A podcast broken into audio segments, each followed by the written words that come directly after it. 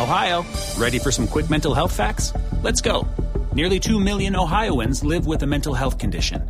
In the U.S., more than 50% of people will be diagnosed with a mental illness in their lifetime. Depression is a leading cause of disability worldwide.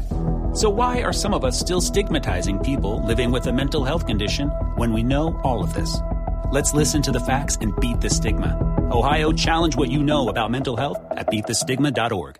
Seguramente el reto más grande en la historia de la medicina y de la salud en Colombia es este Plan Nacional de Vacunación que ya comienza a desarrollarse después de un mes en el país. Ya llevamos más de cuatro semanas y son más de dos millones de personas vacunadas, con alguna dosis, no inmunizadas absolutamente, que no se entienda mal, con muchos desafíos, con dificultades en las ciudades, en los municipios, también con eh, algunos problemas en las EPS y en las IPS, algunas fallas de buena fe y otras quizás de mala fe que deben ser investigadas.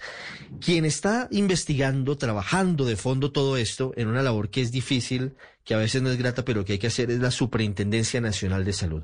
Por eso hoy en el radar hemos querido invitar a su jefe, al superintendente Fabio Aristizábal, para saber cómo va este proceso. Señor superintendente, buenas tardes. Ricardo, muy buenas tardes. Un saludo muy especial a usted y a toda la audiencia. Usted es un hombre de la salud, del sector de la salud. No sé si coincide con lo que estoy contándoles a los oyentes. Este es un desafío que seguramente nunca habíamos tenido de semejante magnitud en la historia de Colombia para vacunar a más de 35 millones de personas. Evidentemente lo comparto, Ricardo. Este es el estamos enfrentando el reto más grande que en salud pública haya tenido que afrontar nuestro país. Vacunar 35 millones de colombianos tiene una logística, una infraestructura, unas capacidades que debemos adquirir en el menor tiempo posible. Entonces, sí, yo estoy seguro que estamos enfrentando el reto más importante que haya enfrentado el país en materia de salud pública. ¿Cómo se han comportado las CPS y las IPS en el país, que son eslabones fundamentales dentro de esta cadena del Plan Nacional de Vacunación que ha diseñado el Gobierno Nacional? Ricardo, nuestro rol que, a veces incomoda a muchos, pues es hacer la inspección, la vigilancia y el control a todo el sistema de salud. Aquí tenemos unos lineamientos, unas instrucciones que ha entregado el gobierno en cabeza del ministro. Para responder su pregunta, ahora en este primer ciclo de visitas son 1.205 alertas de carácter preventivo que hoy le entregamos ya a los vigilados. ¿Cómo podemos eh, resumir o englobar, superintendente, las eh, alertas preventivas frente a cada uno? ¿Cuál es la práctica que tal vez les ha llamado más la atención y la que más han visto en entidades territoriales? Pues digamos que hay, diferentes hallazgos, ¿cierto? Es muy diferente el hallazgo que hacemos con una entidad territorial y es muy distinto el hallazgo que hacemos con una EPS o con una IPS. Entonces, como cada uno acá en el Plan Nacional de Vacunación tiene un rol, entonces hay unas alertas tempranas para las entidades territoriales que básicamente tienen que ver con la planeación, o sea, deben mejorar la, la estructuración de su plan de acción, deben articular los actores del sistema EPS, IPS y la entidad territorial, proteger la cadena de frío y la gestión de los insumos. Hay una preocupación grande nosotros en algunas regiones del país porque tiene que hacer el mantenimiento, seguirle la cadena de temperatura a los biológicos para que no se vayan a perder. Y el cuarto punto sería el recurso humano, el talento humano que esté capacitado, que, se, que sea suficiente y en algunos casos exclusivo para el Plan Nacional de Vacunación. Las EPS es muy importante, un hallazgo eh, o una alerta que es muy reiterativa, es que deben actualizar la información del contacto de sus afiliados. Tercero, hacerle seguimiento a la red de prestación de servicios. Eso, digamos que un poco contra la agenda. Ellos, las EPS, como estamos viendo que no hay una contactabilidad fácil, a, causa de que, Ricardo, aquí también hay que ser un poco eh, sensato también. No es solamente culpa del ente territorial o de la EPS o del Estado. Muchos usuarios se cambian de lugar de residencia, incluso de ciudad, cambian el teléfono y la EPS, el dato que tenía o la IPS que lo atendía, pues es el dato que tenía anteriormente. Aquí también los usuarios tienen un, digamos que una responsabilidad. Pero ante eso le hemos pedido en los alertas a las EPS que mejoren esos planes de comunicación para que le informen a los usuarios cómo deben atender los llamados, cómo deben actualizar sus bases de datos y obviamente también deben apoyar la capacitación del recurso humano. Eso en cuanto a las EPS. Y las alertas que normalmente se encontraron en las IPS ya tiene que ser más con la aplicación de, la, de, las de, los, de las medidas de bioseguridad para el talento humano que tienen ellos los, los propios vacunadores, es decir, las instituciones, y también el recurso humano que los visita, es decir, el vacunado.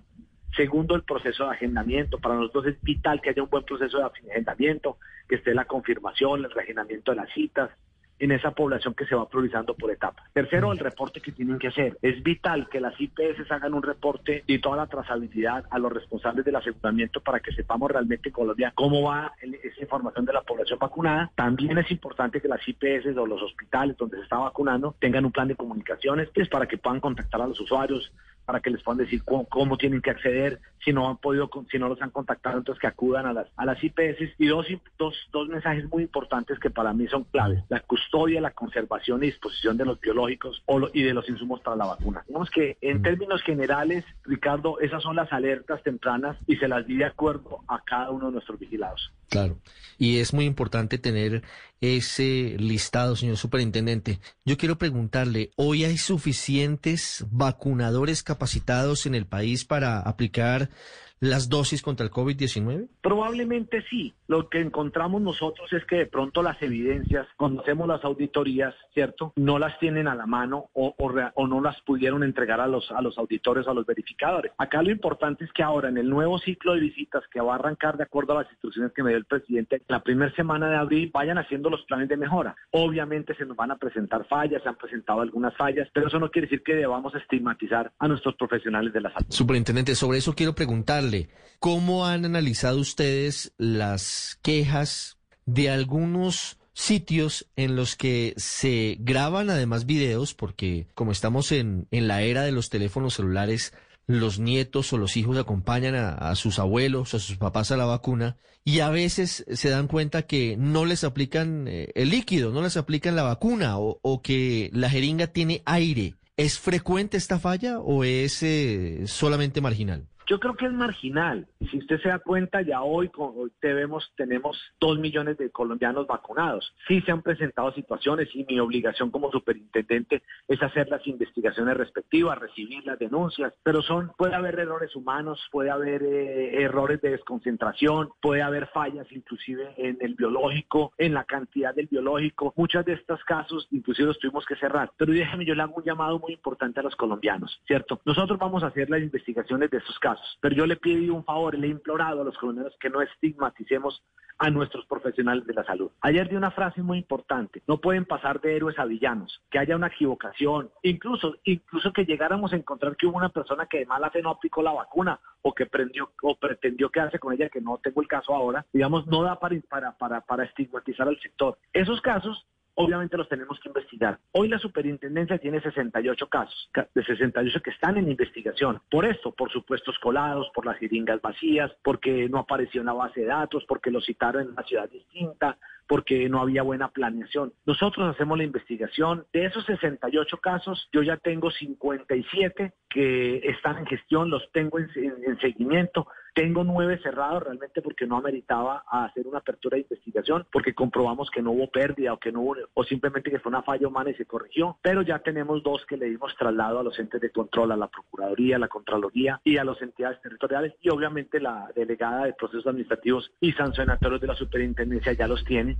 que son los de la Subred Norte de Bogotá y el caso del cirujano de Santander. Sobre eso quería preguntarle adicionalmente, señor superintendente, ¿qué es lo que está pasando? ¿Qué fue lo que pasó en la Subred Norte de Bogotá? El caso del cirujano está suficientemente claro y a pesar de que él intentó por la vía judicial desmentir lo que dijeron las autoridades, envió comunicaciones a los medios de comunicación, valga la redundancia, pidiendo rectificaciones, pero finalmente no hubo lugar a eso. Pero ¿qué pasó en la subred norte de Bogotá? Porque pareciera que no solamente fue un caso, sino que fueron varios. ¿Fue un error de buena fe o, es posible que se hayan presentado irregularidades con conocimiento de causa? Pues mire, recordará usted que el caso de la subred norte de Bogotá inicia con unas denuncias, con una politóloga que publica sus, en su red el proceso de vacunación cuando nosotros nos llega la denuncia, cuando lo vemos en los medios, pues obviamente hacemos los requerimientos a la subred y enviamos un equipo para hacer una auditoría a esa subred norte. Esa subred que hace parte de, la Secretaría de Salud del Distrito de Bogotá. Allí cuando llega nuestro equipo auditor, digamos que encuentra nueve hallazgos. Ahí sí, por presuntas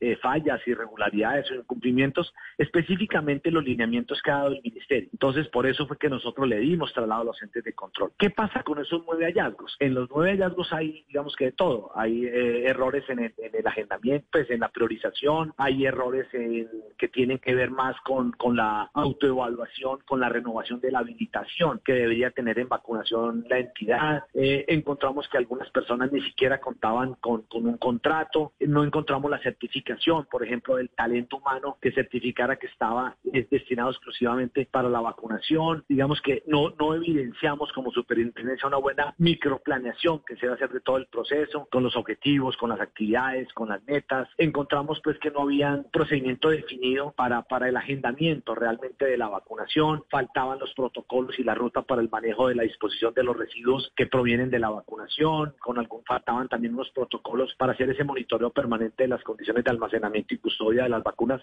como se lo dije ahora que era uno de los hallazgos de las IPS, faltaba también un protocolo para, para el manejo de los eventos adversos que se puedan derivar de la vacunación. Digamos que hay algunas deficiencias e irregularidades que encuentra el equipo eh, auditor nuestro. Y lo que tiene que ver entonces con, los, eh, con las fallas que tuvo la subred es que eh, realmente lo que vimos que no, no realizó una adecuada priorización de las personas que debían ser de primera línea, es decir, no se respetaron esos lineamientos del ministerio y ahí logramos establecer que 395 personas que fueron vacunadas no debían estar dentro de las priorizaciones eh, incumpliendo pues los criterios que ha exigido el gobierno. Eso fue lo que encontramos, 395 personas. Sí, 395 personas y encontrábamos pues eh, de todo tipo de funciones que no tienen que ver con la primera ni siquiera con la segunda línea de, de combate frente al virus no son médicos, no son vigilantes, no son personal de limpieza, son incluso personas de oficina que no tienen relación alguna con el virus, que no tienen ningún tipo de contacto.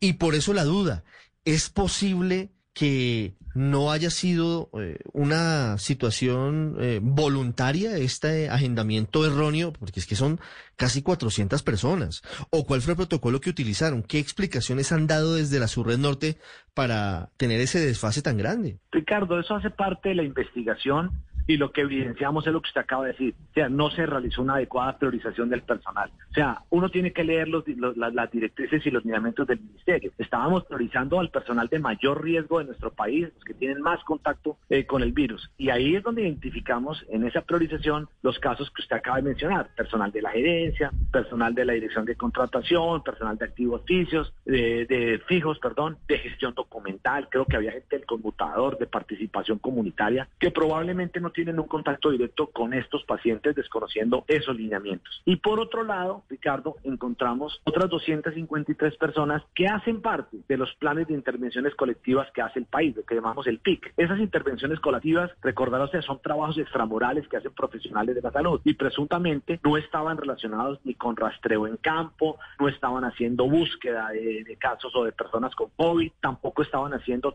eh, investigaciones epidemiológicas con pacientes de COVID o tomando muestras que realmente involucraran un contacto con un caso sospechoso o confirmado del COVID, pero fueron vacunados en la primera etapa y ahí es donde entra, en este caso, la politóloga. Y ahí, cuando hacemos la investigación, Ricardo, algo muy importante, encontramos que no tenían incluso eh, algunos de ellos una contratación, una vinculación eh, con la subred, como nos ocurrió con la politóloga, que vimos que no tenía ninguna vinculación, por lo menos vigente con esa subred. En ese momento uno podría deducir que vacunaron un particular, porque pues ella no tenía en ese momento el contrato vigente. Ese es un poco el resumen de lo que ocurrió, ya le dimos traslado, hará parte de la investigación. Nosotros somos respetuosos de nuestro ordenamiento jurídico, todo el debido proceso, pero pues tenemos que ser muy estrictos, eh, Ricardo, en las denuncias que hace la ciudadanía, en las que nos hacen ustedes los medios de comunicación y poco a poco hacemos las investigaciones oportunas para, para poder llegar a, a tomar decisiones de fondo. Superintendente, solamente para entender, en un caso como estos, y pues la investigación dirá quién es el responsable,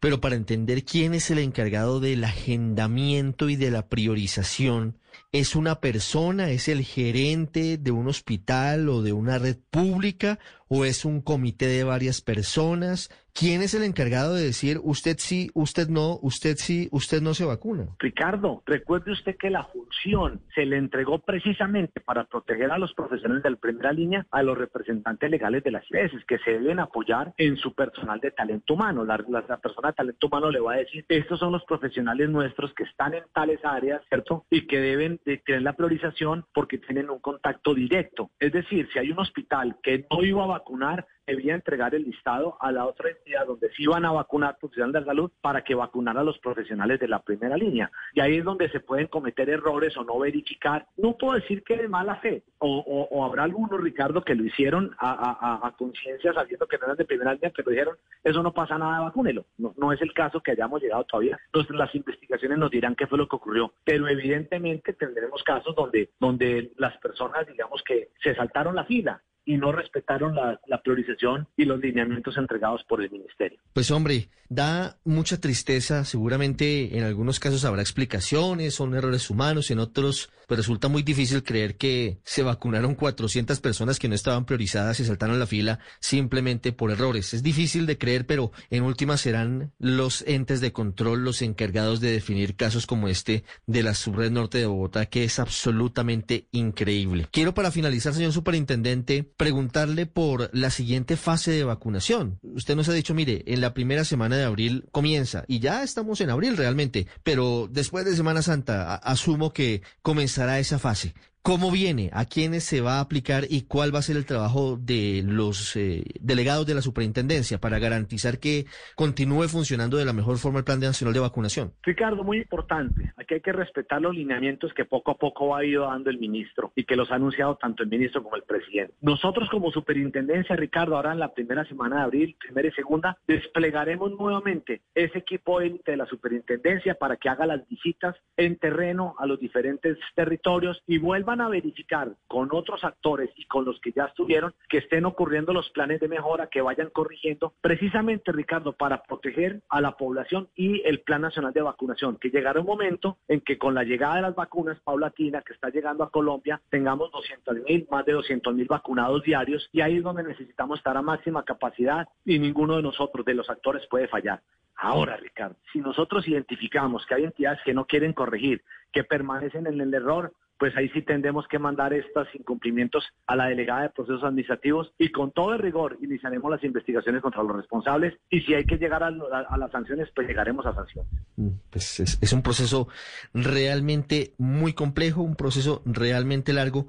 No sé si usted tiene en la mano, señor superintendente, la página de internet o un correo electrónico o una línea telefónica para que la gente que tiene quejas en el proceso de vacunación en particular, porque estamos hablando de la vacuna contra el COVID-19, se comunique con ustedes. Sé, por ejemplo, que son muy activos y muy útiles ustedes desde la cuenta en Twitter. Estoy buscándola en este preciso momento porque, porque es una, una de las cuentas más activas. Arroba Supersalud. Doy ese dato, arroba Supersalud, que siempre que se queja una persona y arroba a la superintendencia, le preguntan, mire, por interno, deme los datos y hacen el trámite para que la EPS cumpla y responda en general con todos los procesos y problemas y en particular con la vacunación. ¿Cuáles son las vías para esta comunicación con los colombianos? Ricardo, nosotros fortalecimos todos nuestros canales. Nosotros tenemos más de 360 agentes, tenemos una página web www.supersalud.gov.co. Ahí la gente puede buscar el chat, puede mandar un Twitter, puede, eh, perdón, puede chatear con, con, con, el, con la persona, puede hablar, puede enviar mensajes de texto. También tenemos una línea gratuita, 018 13700